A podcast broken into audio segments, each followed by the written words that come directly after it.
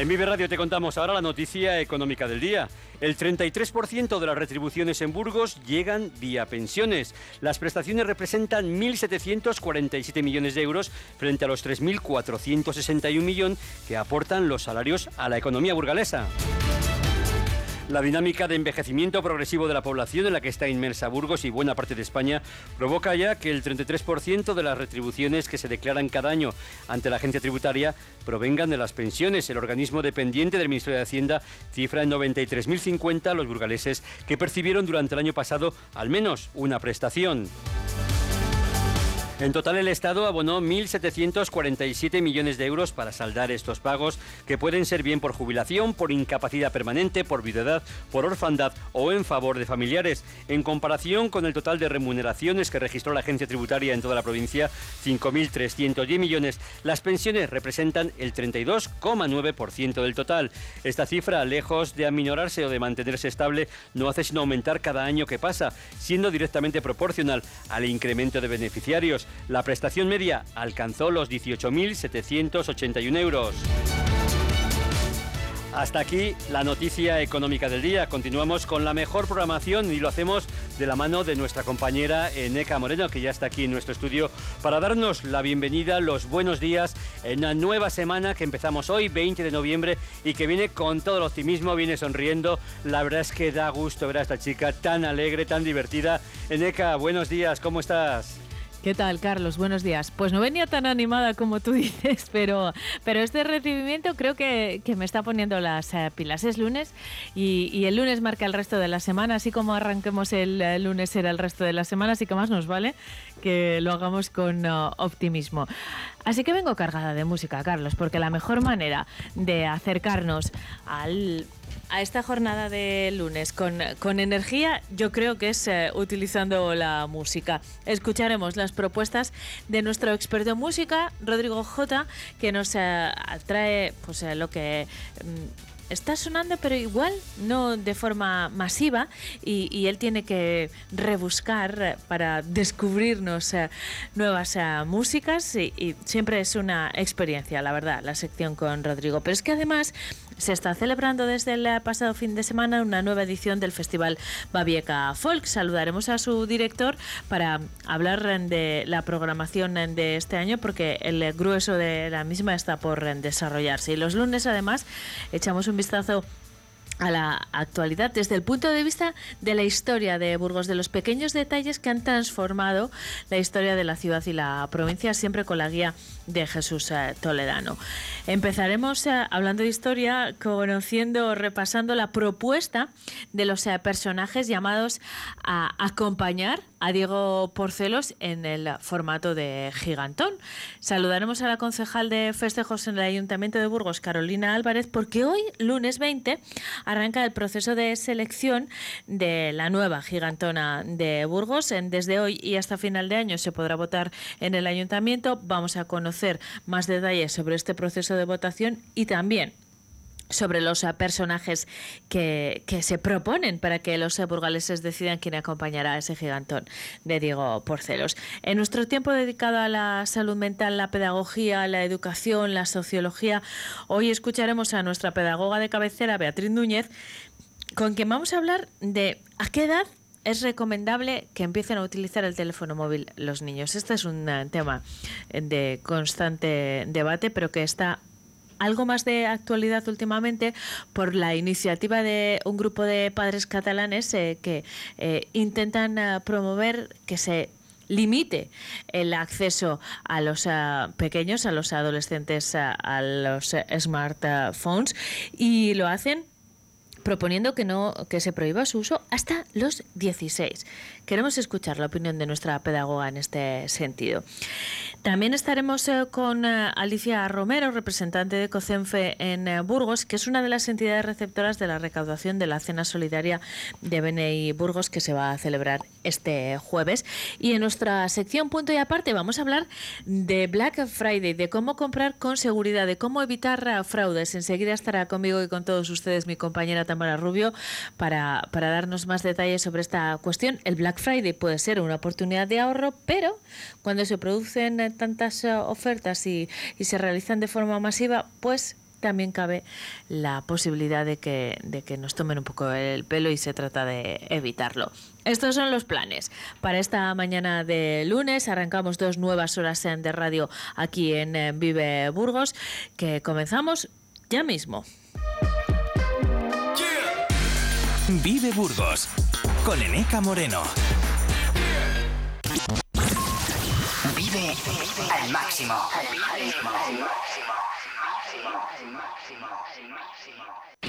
Todos los martes en Vive Burgos hablamos de belleza con Sonia García. Cada semana conoceremos los mejores recursos naturales para cuidarnos por dentro y por fuera. Escúchanos en el 100.0 FM y en viveradio.es. I wake up, terrify myself again. Cake to make up, and a little lost. These reactions are relentless, abandoning the permafrost. Who am I fooling? I got a list. I disappoint them only to exist. I lost my place in life. I lost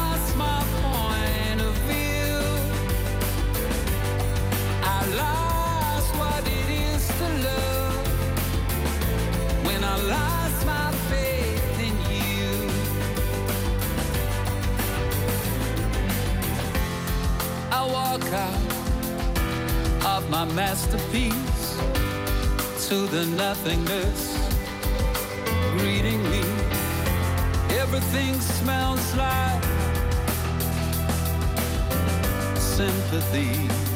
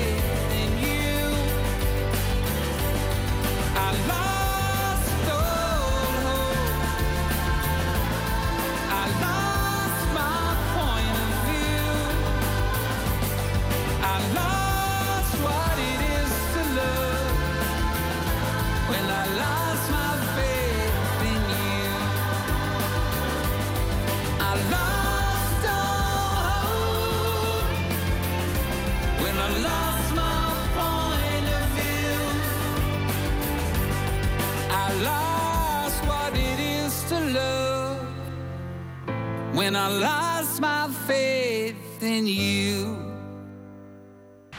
Vive Radio. Esto es Vive Radio. La radio de tu vida. ¿Y esto? ¿Y esto? Tu mejor música. Esto también es Vive Radio.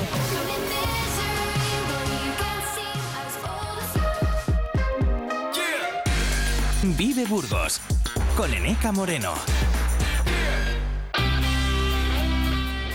Hoy lunes 20 de noviembre arranca el eh, proceso de selección, las votaciones eh, que van a elegir eh, quién será la nueva gigantona de Burgos que acompañará al también nuevo gigantón, pero ya ha decidido Diego Porcelos en el futuro, desde hoy y hasta final de año, se podrá votar de manera presencial en el vestíbulo del ayuntamiento y de manera online a través de las redes sociales institucionales y de la propia página web del ayuntamiento de Burgos. Así que son los ciudadanos burgaleses quienes tienen la última palabra, pero eh, antes de que decidan su votación queremos eh, conocer los detalles de este proceso y lo vamos a hacer de la mano de responsable de festejos eh, en el ayuntamiento de Burgos, Carolina Álvarez. ¿Qué tal, Carolina? Buenos días.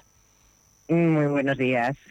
Hoy Pues sí, arranca como in- eh, este proceso Sí, de votación. al final vamos a empezar, no, como era un poco precipitado y para evitar conflictos, empezamos desde mañana. O sea, Vale. la urna estará, las redes esta- quedarán habilitadas desde esta mañana, tanto Twitter como Instagram, las propias redes, todas las del, del ayuntamiento, pero la urna física estará instalada desde mañana, ¿vale? Estupendo. Hasta final de año, para poder decidir. Sí, así es. Y ahí eh, los burgaleses tendrán que decidir entre las tres candidatas que propone el ayuntamiento después de bueno, un, un- informe que han encargado a expertos, eh, a los cronistas en concreto de la ciudad de Burgos, José Manuel López Gómez y Vicente Ruiz de Mencía, que han em, buceado en los eh, archivos para ver quién podría ser la acompañante de Diego Porcelos en esa pareja de gigantones.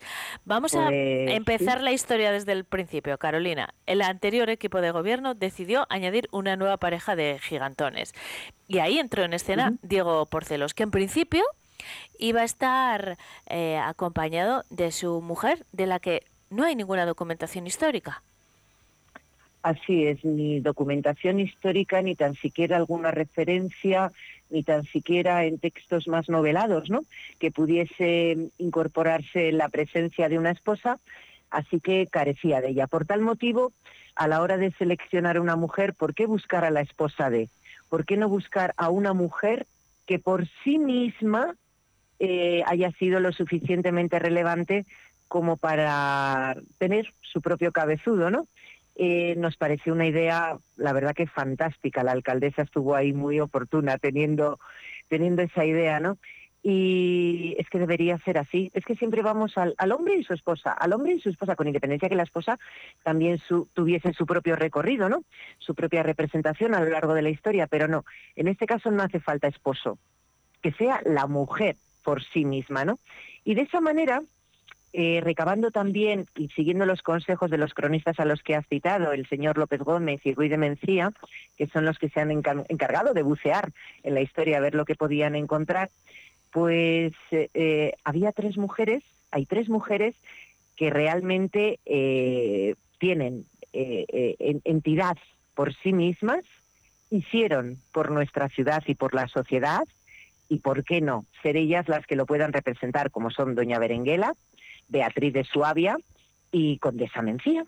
Así que esas son las tres opciones que ponemos en manos de los ciudadanos para que puedan emitir su veredicto. Por supuesto, esperamos contar con la máxima participación, con el objetivo de que esta decisión sea consensuada en la mayor manera posible, ¿no? El trámite es sencillo, puede hacerse de forma presencial a partir de mañana en el vestíbulo del ayuntamiento, en una urna, una urna uno deposita eh, el nombre de, Sí. de la elegida y a través de las redes sociales o de la web municipal en formato online. Lo que no sé si es tan fácil va a ser Sí. elegir entre estas ah, tres. Eh, tampoco sé si son bien reconocidas por los burgaleses o no. Últimamente, tanto Beatriz de Suabia como eh, Mencía de Mendoza han estado mm, muy presentes en los actos eh, conmemorativos del octavo centenario de la catedral. Eh, Doña Berenguela es, es un personaje medieval bien conocido también, pero eh, no sé si los burgaleses los conocen eh, suficientemente. ¿Qué opina la concejal? Pues que no lo conocemos suficientemente y me incluyo yo también, pero ni esto ni la propia historia de nuestros predecesores, las cosas como son, ¿no? Ni tan siquiera de la propia vida de, Diego Porcelos, ¿no? El, asturiano que fundó nuestra ciudad. Eh, los textos, un pequeño resumen de los haceres, de la vida y de la historia de cada una de, cada uno de esos tres personajes que sometemos a votación eh, se indicarán en la web ¿no? municipal para que la gente pueda decidir en base a eso. Pero sí, nuestra historia es muy desconocida y, y, la tenemos que poner en valor. La verdad que escuchas a los historiadores remitirse al siglo IX y VIII y VII y lo que había en nuestro entorno y te sorprendes de tantas curiosidades como tenemos metidas en el, en el baúl. Y recabar en nuestra historia es un objetivo también de este equipo de gobierno, ponerlo en valor y, ¿por qué no?, festejarlo. En torno a ellos hacer su propia fiesta, ¿no? Mm, independientemente de quién, es, eh, quién resulte finalmente escogida, doña Berenguera la Grande, Beatriz de Suabia o Mencía de Velasco, ¿cuál será el proceso después? ¿Las votaciones terminarán a final de año? Y, así es, así y después, ¿qué pasa? Porque hay que mm, construir ¿no? también el, el personaje físicamente. Sí, eh, bueno, existe ya, la verdad que se inició con un bastidor, ¿no? O sea, hay una previa que ya está preparada más o menos.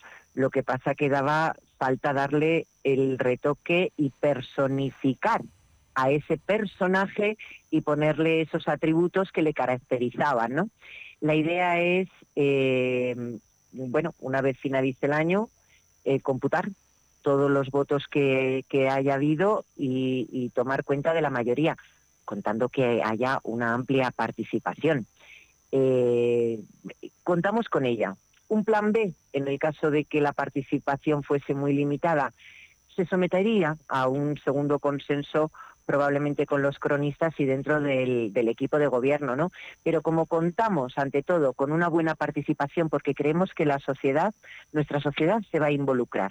Estamos seguros. De hecho, antes de tomar esta iniciativa, pues eh, en, pequeños foros ¿no? de, distinto ámbito se ha ido consultando. Cómo verías dado que no existe una mujer como tal reconocida que fuese una mujer relacionada vinculada con Burgos que haya hecho algo por nuestra sociedad quien lidere no ese cabezón esa cabezona Eh, y la idea era muy bien acogida, estaba muy bien acogida, por lo tanto pensamos que sí que va a haber una amplia participación y que con la votación de, de nuestras gentes será suficiente para tomar esa decisión. La, eh, las propuestas llegan después de una investigación, como decíamos, por parte de los cronistas de la ciudad y seguramente responde también al hecho de que de alguna manera coincida eh, en el periodo histórico con uh, Diego Porcelos, pero en la redacción comentando este tema que ha despertado mucho interés, ¿eh? por cierto, también en la calle y en la redacción aquí en Burgos, mis compañeros decían,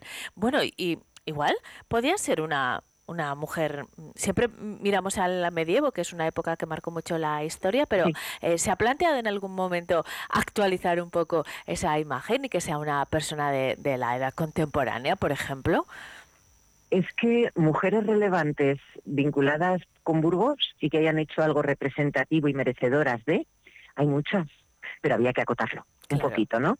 Para había que acotarlo porque si pones 10 o 15, que si buscamos las hay sobradamente con suficientes méritos, se disiparía un poco esa votación. Entonces es mejor acotarlo eh, realmente, bueno, la época es aproximadamente, ¿no? La una nació en el 1179, otra en el 1198 y la condesa Mencía, que es la más tardía, en el 1421. Referencias al, siglo IX, a la época de Diego Porcelos, ha habido menos y sobre todo menos seguras. Entonces, eh, porque claro, hay textos que han ido pasando generación eh, tras generación, pero algunos quizás pierden el carácter más serio y se incorpora más la novela, ¿no? El novelesco, el de las glosas, el de los cantares. Entonces, con mayor seguridad teníamos a estos tres personajes y sobre todo la necesidad de acotarlo para que para que nos centrásemos en tres exclusivamente. Dar tres opciones yo creo que está bien, pero sí, claro que sí, se podría haber optado por época más contemporánea, pero bueno, se optó por ese momento. Carolina, ¿las eh, veremos a la elegida el próximo San Pedro? Claro, claro esa es la idea. Esa es la idea. Si no hay fallo, no, esa no. es la idea. Está todo muy avanzado falta caracterizar al personaje escogido por todos. Bueno, pues eh, ahora la pelota está en el tejado de los eh, ciudadanos. Eh, desde mañana y hasta final de año pueden votar a, a su preferida entre Mencía de Mendoza, eh, Doña Berenguela y Beatriz de Suabia. ¿La concejala va a votar? Por supuesto. Sí. No nos vas a Y decir tengo por qué. dudas. Ah. Y tengo dudas. Es que las tres son tan estupendas. Las tres tienen Yo también tengo por sí dudas. mismas entidad suficiente. Me va a costar decidirme. Bueno, lo pensaremos, tenemos tiempo de aquí a final de año. Carolina Álvarez, muchísimas gracias por acompañarnos. Buen día. Gracias Cuando termine la votación por la hablamos, ¿eh? Y por favor, animad, animad a la gente para que vote y participáis vosotros también, ¿eh? Sí, sí, sí, desde luego. Nosotros Eso espero. participaremos y contaremos quién es la, la elegida a final de año. Gracias, eh, Carolina. Buen día, un saludo. Muchas gracias, adiós, buen día. Vive Burgos con Eneca Moreno. Todos los martes en Vive Burgos hablamos de belleza con Sonia García. Cada semana conoceremos los mejores recursos naturales para cuidarnos por dentro y por fuera. Escúchanos en el 100.0 FM y en viveradio.es.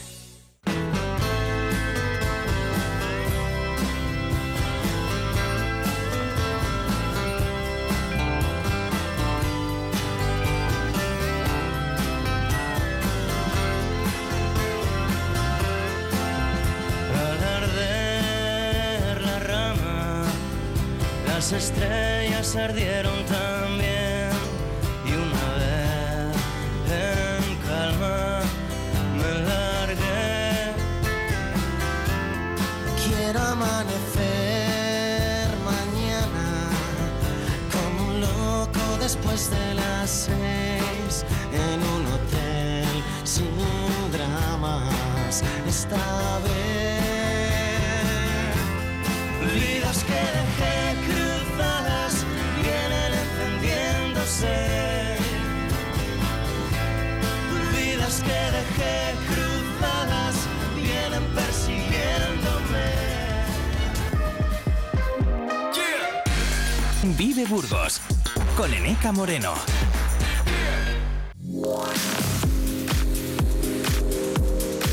La mañana, Burgos. Hoy invitamos a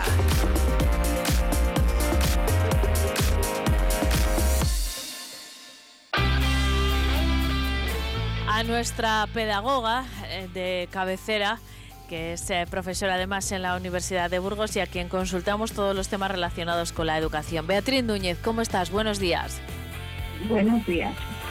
Hoy vamos a hablar de un tema, Beatriz, que yo les he contado antes a- en la presentación a nuestros espectadores, que mm, es muy controvertido. Me refiero a, por- a- en realidad, resumiendo mucho, a qué edad deberíamos eh, darles el móvil a, a nuestros eh, hijos. Y aquí hay un eh, debate, es un tema siempre de actualidad, pero también eh, se ha incrementado eh, la intensidad de ese debate a raíz de que un grupo de padres en eh, Cataluña se ha puesto en marcha para promover la prohibición del uso del móvil, concretamente del smartphone, en jóvenes menores de 16 años. Entonces, yo creo que aquí hay muchos matices, Beatriz, pero de forma general, ¿Cuál es un buen momento, si es que lo hay, para darle un móvil a un adolescente? Bueno, pues la verdad que entramos en un tema que para mí mm, eh, tenía que caer un día u otro y deberíamos de darnos cuenta, porque esto va cada vez a más, cada vez es más temprano cuando se da a los niños el smartphone, el teléfono con datos, ¿vale? No el teléfono, sino un teléfono con datos. Es decir, ya se ha cogido de costumbre eh, la primera comunión, a los nueve años, pues ya el regalo de un smartphone y además potente, ¿no? Eh, ¿Qué es lo que pasa? Pues que, que una cosa es tener un teléfono, que es verdad que puedas tener la necesidad, y otra cosa es un teléfono con el acceso a datos que íbamos a lo del smartphone. ¿Cuándo es la edad oportuna? Pues tendrá que ver con la responsabilidad de la persona que lo va a usar, con las necesidades, con el uso. una serie de variables que son muy personalizables, ¿no? Hay niños que, o adolescentes que, que, que igual pueden tenerlo con 14 años y hay otros que a 18 años pues igual les viene grande.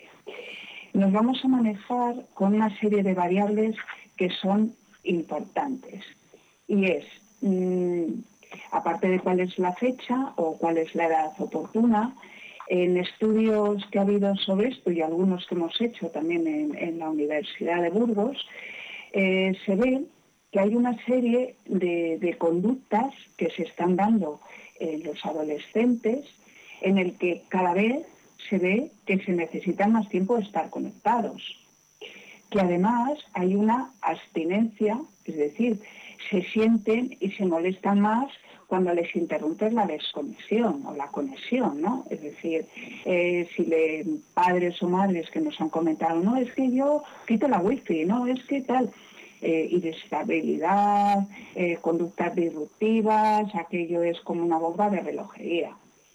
El tiempo que se utiliza más de lo pretendido, es decir, bueno, pues le voy a, a, mi hijo, le voy a decir que solamente dos horas. Bueno, tú le puedes decir dos horas, pero luego estamos lo que nos da la gana. Eh, el deseo por dejar eh, de usar Internet, pero no lo pueden dejar, porque te crea esa adicción y esa dependencia, ¿no? ese uso excesivo en el tiempo. Mientras utilizamos Internet, se deja de hacer otras actividades, nuestras actividades de convivencia, de diálogo, de deporte, de estudio, de muchísimas cosas. Y además, estamos abriendo eh, un, todo un universo de muchas cosas a una persona que todavía le faltan por tener valores de discernimiento, de saber por dónde quiero ir. Entonces eso eh, nos lleva a que en un momento dado puedan subir contenidos a redes muy privados. Luego nos lamentamos. Y además estamos con el tema de es que todos los demás de mi clase lo tienen. Claro, eso me parece uno de los mm, argumentos por los que, eh, y aquí tenemos que hacer todos autocrítica, los padres me refiero, por los que nos justificamos un poco. Beatriz, eh, en realidad yo creo mm, y, y, me voy a mojar, ¿eh? Yo creo que aquí nos estamos justificando en el sentido de que a nosotros, como padres, nos tranquiliza el hecho de que creemos tener controlados a nuestros hijos porque tienen el móvil y lo justificamos diciendo que eh, de esa manera pues no están aislados socialmente del eh, resto. Eh, yo creo que este argumento que usamos muchos padres mm, tiene, tiene muchas flaquezas y, y que es una justificación. ¿Cuál es tu opinión? Pues desde luego que, pensamos que los tenemos controlados, pero porque además hay aplicaciones que las puedes poner y que sabes dónde está físicamente, con las coordenadas, la GPS y tal. Pero, mm, ¿y qué está haciendo en ese momento? Insisto, puede estar utilizando el móvil y no sabemos dónde está. fijaros que cuando empezamos a tener en los centros educativos las aulas de informática, pues aquello era un desbarajuste, porque te caían desde páginas pornográficas hasta anuncios de compra y todo esto. ¿Qué se hizo? Pues que cada vez que cierras el ordenador se queda en punto cero, es decir, todas aquellas páginas. Incluso hay algunas que están totalmente cerradas, a las que no se puede acceder. Eh, no tengo yo tan claro que además con lo vivos que son nuestros chicos, porque la verdad que es gente estupenda y por eso tenemos que velar porque sigan siendo gente estupenda, eh, se metan o entren en los contenidos con el tiempo, con el uso que sea lo más adecuado. Es decir, la tecnología, como la inteligencia artificial, ha venido para quedarse y tiene muchos más beneficios que no beneficios. Pero el uso correcto de la tecnología de los padres hacia ese control parental y de los hijos eh, o de las adolescentes y preadolescentes, porque claro, ahora tenemos ya gente con 9, 10 años ya están muy preadolescentes, ¿dónde se meten? ¿Dónde se meten? Sabemos si tienen cuenta de, de Instagram, tiene cuenta de Facebook, tiene cuenta de, de, de, ¿qué suben esas cuentas? Y sabemos nosotros lo suficiente como para formarles en el uso adecuado, que esa es la siguiente pregunta. Para nada, para Claro, nada. esa es la cuestión también. Nos superan con creces. Un- otra, superan. otra cosa, Beatriz, una de cal y una de arena. Eh, también yo he leído, porque este es un tema que me, que me preocupa mucho, eh, que la, la, de las pocas ventajas de darles pronto, me refiero, 12 años, por ejemplo, el móvil a los eh, adolescentes, es que eh, es un buen momento para establecer límites y, y de esa manera formar en el uso adecuado de, sobre todo de internet, no solo del eh, móvil. Esto también es una es una idea bueno un poco optimista. Igual más tarde con 16 esos límites son más difíciles de negociar. ¿Qué te parece? Eh, bueno, entramos en un tema que es fundamental, el tema de los límites. Es que los límites no es a los 16, ni a los 14, ni a los 9. Es que los límites son desde que esa persona entra en nuestra casa. Es decir, entra y no hay límites. Ahora mismo el tema de los límites, por eso estamos así, porque les damos todo. Ay, no, es que los límites van unidos a la tolerancia, a la frustración. ¿no? Dices, no, es que se frustra, es que los demás niños no tienen, no, es que no puedo hacer las tareas, es que no, toda la vida hemos hecho muchísimas cosas y yo creo que el gran argumento es, sí, hay que utilizar las tecnologías, hay que utilizarlas con responsabilidad y hay que saber para qué, cómo, cuándo y quién las utiliza. Es decir, eh, si se va a utilizar en los centros educativos, lo utilizo en los centros educativos. Y mi móvil personal o mi smartphone es personal. Es que ahora mismo todo el mundo tiene un gran ordenador en su smartphone. Y además te lo dice. Yo estoy en contacto con gente joven y te dicen, eh, les preguntas, oye, me quiero cambiar de smartphone y tal, y no sé qué. Y te dicen, cómprate uno muy bueno porque es una gran inversión. Es tener un portátil, o sea, es un, un, ordenador que le tienes permanentemente. Y además, con, si puedes con 250 gigas, mejor de almacenamiento. Y además, no sé qué, y que tengas 5G, y que tenga una cámara de fotos. Pero verdaderamente lo utilizas. El rendimiento de, de lo que compramos es así. Había una crítica muy importante en el que había unos padres que se quejaban de cuánto dinero se gastan en la compra de libros y cuánto dinero se gastan en la compra de smartphone. Porque un buen smartphone es una inversión muy importante, ¿no? Entonces... Beatriz, eh, cada cosa que dices eh, me lleva a, a detenerme y reflexionar qué es lo que hay que hacer, ¿eh? Cada adolescente, como has dicho al principio, eh, tiene un nivel de madurez y de responsabilidad, pero bueno, eh, como padres tenemos la obligación de reflexionar también sobre la herramienta que les estamos dando y lo que supone tenerla. Eh, hay que establecer los límites. Bueno, antes de, de dar ese paso hay muchas cosas que pensar y que negociar. Mm, Seguro que, te, como decías al principio, este es un tema que sabías que iba a caer. Bueno, pues yo creo que volverá a caer en algún Volverá momento porque, porque nos han quedado también cosas en el eh, tintero y es un Sí, tema sobre el que hay que reflexionar. Todo, sobre todo a mí me parece una cosa importante. En, un- en una investigación que hicimos, y además yo participé en ella en la Universidad de, de Burgos, en la que participaron 1.622 jóvenes, solamente os voy a dar un, un dato, porque hablábamos sobre las tecnologías en el tiempo libre. Sabemos que no siempre se, se contesta lo que se hace, ¿no? Y nos decían que el 46% dos y tres horas utilizaban los móviles, un 27,5% cuatro a seis horas y el 6% lo utilizaban más de 10 horas. Eso fue hace unos años, esto ha subido, ¿eh? porque eh, luego ha venido la pandemia, que eso es otro tema que no hemos tra- eh, tratado, en lo que nos hemos apoyado en la pandemia para ser muy laxos en el uso de las tecnologías. Y luego eh, casi el 49,5% reconoce que está continuamente pendiente de las redes y casi el 45% el uso y manejo de las redes sociales es una prioridad. Quiero decir, en la formación de los padres, en la formación de los, de los hijos y en la formación de los docentes, pero con un uso responsable. Estamos perdiendo mm, aspectos importantes. Hay que hacer programas de prevención, hay que hacer programas de, de buenas prácticas y utilización responsable. ¿Para qué? Para, el fin último es reducir la dependencia y sobre todo la adicción a las redes. Es que es brutal. Ya se tienen que estar eh, desconectando y yendo a clínicas para evitar esa adicción, lo que pasaba con otras sustancias o lo que pasaba con otras cosas. Y estamos a tiempo. Estamos a tiempo. Bueno, nos vamos a quedar con esa idea, pero volveremos sobre este tema. Beatriz Núñez es eh, pedagoga, profesora en la Universidad de Burgos. Muchísimas gracias por habernos acompañado. Te escuchamos en un par de semanas. Hasta entonces. A vosotros, muchas gracias. Vive Burgos con Eneca Moreno.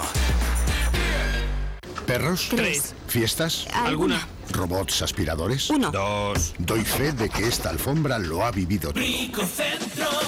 No hace falta un notario para ver cuando una alfombra lo ha vivido todo. Ven ya a Bricocentro y descubre nuestra gran colección de alfombras para todos los gustos y estilos. Bricocentro en Burgos, en sus dos direcciones de siempre, Monte de la Abadesa y Calle Vitoria, Polígono Plastimetal. Vive Radio. Esto es Vive Radio. La radio de tu vida.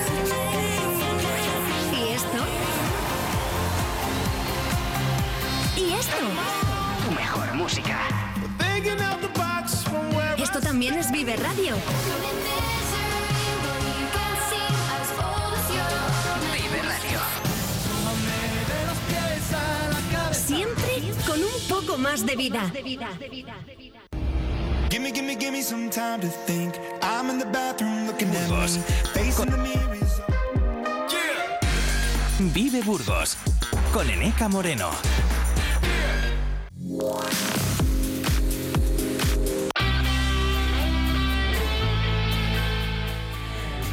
10 y 38 minutos. Abrimos como todos los lunes nuestro espacio punto y aparte en el que reflexionamos eh, sobre diferentes cuestiones de actualidad con nuestros compañeros en la redacción de Vive Radio. Hoy vamos a hablar de un tema de absoluta actualidad porque está a la vuelta de la esquina. Hoy es día 20 y el Black Friday, si no me equivoco, será este viernes, en día 24.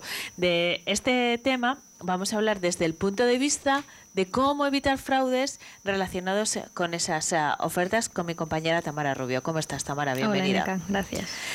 El eh, 24 de noviembre es el eh, Black Friday, lo que pasa que eh, ya podemos encontrar ofertas relacionadas con esa Sí, fecha. sí, Arrancan así antes. es. De forma oficial es este viernes 24 de noviembre, pero hay muchos comercios ya, tanto online como en físico, que a partir de este lunes han empezado ya a tener ofertas. 15%, 20% de descuento.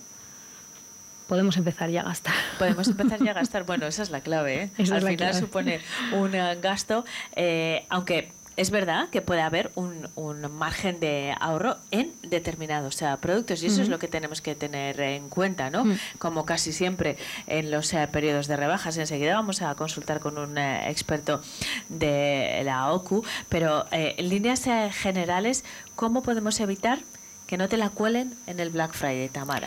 Pues Eneca, en el Black Friday, igual que en todo la vida, es aconsejable prepararse. Es decir, eh, lo ideal sería que cotejásemos los precios del producto que queremos comprar con una antelación de un mes o de dos meses para saber si ese producto realmente está rebajado o no. Eh, de hecho, la OCU el año pasado, eh, aprovechando que tenemos ahora la entrevista, eh, cotejó que un tercio de los productos que la organización había anal- analizado eran más caros durante el Black Friday que anteriormente. Es decir, la gente los compró hasta tres veces más caros. Fíjate. Eh, bueno, como siempre hay que prepararse y, y hay muchas maneras de hacerlo. Mm. Eh, se pueden rastrear los eh, precios con, con diferentes eh, aplicaciones, la tecnología que está de nuestro lado. Sí, así es. Tenemos diferentes eh, sí, aplicaciones, que rastreadores de precios, eh, ofertas online que podemos comparar y saber si realmente ese precio ha sido rebajado o no. Eh, podemos hacer con Camel, Camel, Camel, con Kipa, con Idealo, con Fluctuate, o sea, todo esto son mm, apps que al final nos ayudan a rastrear esos precios y saber si realmente esa rebaja es real o no real.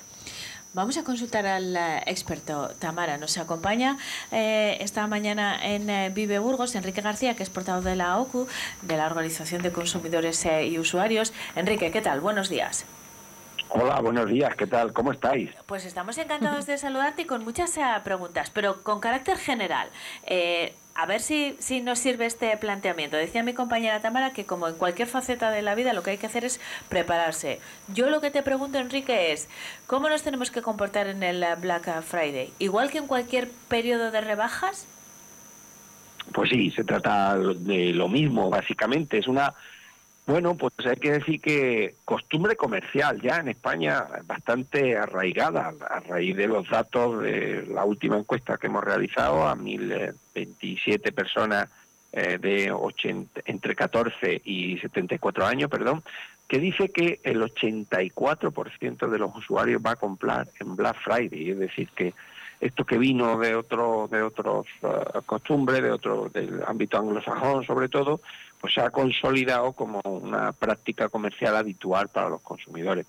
Y como bien habéis señalado, cuando llega un periodo de descuento, ¿eh? no se pueden llamar rebajas, sino descuento, pues eh, los consumidores tenemos que eh, primero planificar, ¿no? qué vamos a, comprar en Black Friday. Esto es muy importante porque si compramos lo que no necesitamos, en realidad estamos tirando el dinero. Y luego, a la hora de planificar, pues hay que tener en cuenta las características de este Black Friday, que hay mucha publicidad, ¿eh? esto interesa mucho a los consumidores, pero que la realidad la habéis contado antes, ¿no? En el año 2022, que es el que tenemos datos, pues solo el 2% de los productos en realidad bajaron de precio. El resto, el 64% no se modificó y un 30% pues subió.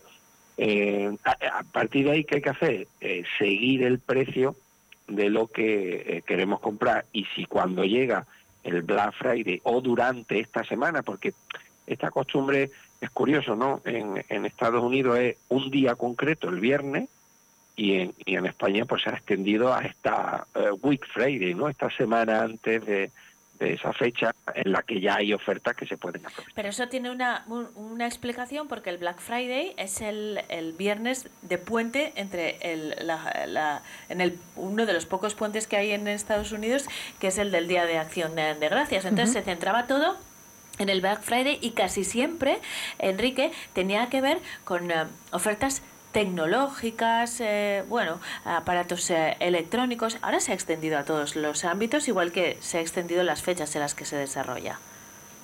Sí, esa es la característica, digamos, española, ¿no? De, este periodo. Es, una costumbre comercial importada, efectivamente viene de, una, de un calendario en Estados Unidos con una fiesta que es la de Acción de Gracias, que aquí no tenemos, ¿no? A partir de ahí se ha incorporado esa figura del, del Viernes Negro en noviembre, donde se inician los, las ofertas o los descuentos, eh, luego se ha acompañado, por ejemplo, de un Cyber Monday, eh, que, eh, que, es posterior al Black Friday, muy especializado en temas tecnológicos, pero ojo, esto afecta a, a, a todos los sectores. Eh, la publicidad podemos ver que hay descuentos del Black Friday en los coches, en la vivienda, en, en el textil. De hecho, eh, en nuestra encuesta, el 65% de los consumidores piensa comprar calzado, complemento y, moda, ¿no? Eh, y los productos electrónicos pues serán para un 43%, es decir que eh, los hechos diferenciales, las características diferenciales son que se amplía el periodo de descuento a la semana previa y que se extiende a otros sectores más allá de la electrónica. Enrique, eh, una cosita. Eh, al final, esta semana que tenemos en España, que es del 15, 20, incluso 30% de descuento en muchas tiendas físicas, ¿realmente el ciudadano sale favorecido de estos descuentos o a la larga lo pagamos de otra forma? Bueno, primero, mm, esos descuentos del 15, 20, 30, depende, depende del establecimiento. Y luego, eh, los datos eh, dicen que nuestro estudio del año pasado, que eh, donde seguimos 20.000 precios de productos de 37 categorías diferentes, pues señalan que los descuentos eran muy escasos, solo afectaban al 2% de los productos, con lo cual, bueno, pues hay mucha publicidad, eh, pero luego poco descuento, ¿no? Eh, otra cuestión es esos descuentos llamativos, ¿no? Muy, a veces muy exagerados. pues son de productos reclamo que lo que buscan es atraer a los consumidores a los establecimientos o físicos o, virtuales, pero luego la práctica están muy limitados a tipos de productos. por ejemplo, en, el tema de la electrónica, a ver, hay que tener mucho cuidado porque se dice, sí, te rebaja un televisor a un 40%, pero cuidado, qué gama es, qué tipo de, cuándo salió ese producto, puede ser un producto ya eh, pues próximo a ser descatalogado, que no tiene, no incorpora las novedades más recientes, que por su dinámica pues ya tiene un precio mucho más bajo, ¿no? Por, en esto es fundamental la comparación, el seguimiento de los precios. Y luego quiero recordar algo que lamentablemente pues también se incorpora en, esta costumbre española y es eh, la costumbre por parte de, algunas tiendas, muchas lamentablemente, de inflar los descuentos, algo que es una infracción en materia de consumo. Y explico por qué. Eh, la ley española establece que cuando eh, se, se ofrece un producto rebajado, pues hay que poner el precio antiguo. Y ese precio antiguo tiene que ser obligatoriamente el menor del último mes. Bueno, pues nosotros hemos comprobado que esto no es así. En muchos casos lo que se hace es poner o elevar los precios la semana previa para luego eh, dar la apariencia falsa de que se bajan y en realidad ofrecer descuentos que no lo son. Vaya. Menos mal que, hay organizaciones como OCU pendiente de estas eh, cuestiones. Tamara, ¿querías preguntar algo más antes de eh, despedirnos? Enrique, o sea, realmente podríamos decir que el Black Friday o toda esta semana es más un tema de marketing que de descuentos, ¿no? Bueno, pues sí, hay mucho marketing, ¿no? Eh, también tiene cosas buenas el Black Friday para nosotros. Lo primero es que, bueno, pues si hay una buena oferta, el consumidor tiene que ser inteligente y aprovecharla. Por eso hay que planificar y seguir. Y luego hay otra cuestión también, y es que el Black, perdón, el Black Friday pues supone adelantar muchas veces las compras navideñas. Y eso es bueno a la hora de planificar, ¿no? Es decir, pues empezar a comprar ahora, pues esas compras navideñas de regalos y demás, pues tiene esas ventajas para los consumidores. Pero cuidado, cuidado con esa publicidad exagerada, engañosa, algunas veces. El consumidor tiene que ser inteligente y aprovechar las ofertas, analizarlas bien y leer la letra pequeña y comprar aquello que necesita al precio más barato. Esa es nuestra tarea, ¿no? Bueno, pues eh, con esa idea nos vamos a quedar. Enrique García, portavoz de la la Organización de Consumidores y Usuarios. Muchísimas gracias por habernos acompañado hasta esta mañana. Hasta pronto. Un saludo. Gracias a vosotros por contar con nuestra presencia. Un saludo. Tamara, te escuchamos, bueno, no sé si el próximo lunes o en un par de semanas con, uh, con más cuestiones de actualidad. ¿Tú te vas a comprar algo en el Black Friday? Yo ya he comprado antes del Black Friday, o sea que creo que no. Vale, yo creo no sé. que ya nada. Estoy ahí, ahí. Bueno, pero ahora que tengo los consejos, eh, tanto los que has resumido tú como los de Enrique, creo que lo voy a hacer con un poco de cabeza. Gracias. Seguimos en eh, Vive Burgos. Eh, son las 10 y 49 minutos. Hablamos a continuación de la cena solidaria de Bene y Burgos. Vive Burgos con Eneca Moreno.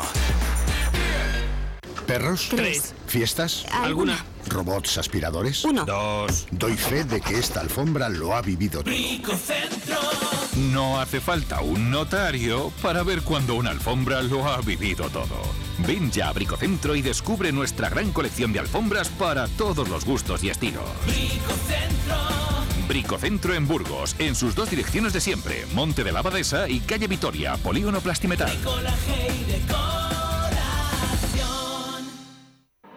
En Vive Radio escuchamos lo que pasa a nuestro alrededor Y te lo contamos. y te lo contamos. Para informarte. Para informarte. Para entretenerte. Para entretenerte. Para emocionarte. Para emocionarte. Con las voces más locales y los protagonistas más cercanos. Vive tu ciudad. Vive tu ciudad. Tu provincia. Tu provincia. Vive su cultura. Vive su cultura. Su música. Su música. Su actualidad. Su actualidad. Su deporte. Su deporte. Sus gentes. Sus gentes. Vive lo tuyo. Vive tu radio. Vive Burgos en el 100.0 FM.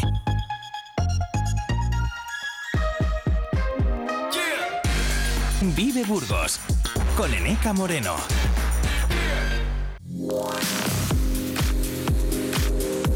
Vive la mañana, Burgos. Hoy invitamos a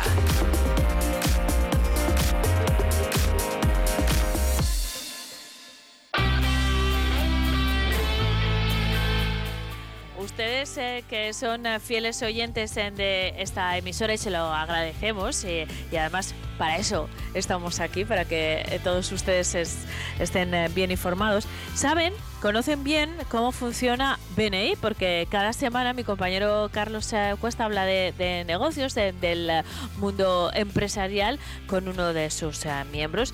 Y hoy me voy a colar un poco en el negociado de Carlos porque queremos hacernos eco de una iniciativa que parte de la organización empresarial BNI que se realiza en ese ámbito pero que tiene un fin solidario. Este jueves, en día 23, se celebra una cena cuyos eh, beneficios eh, irán eh, para COCENFE Burgos y para la Fundación eh, Lesmes, que son dos entidades sociales que están eh, presentes también como miembros en eh, BNI.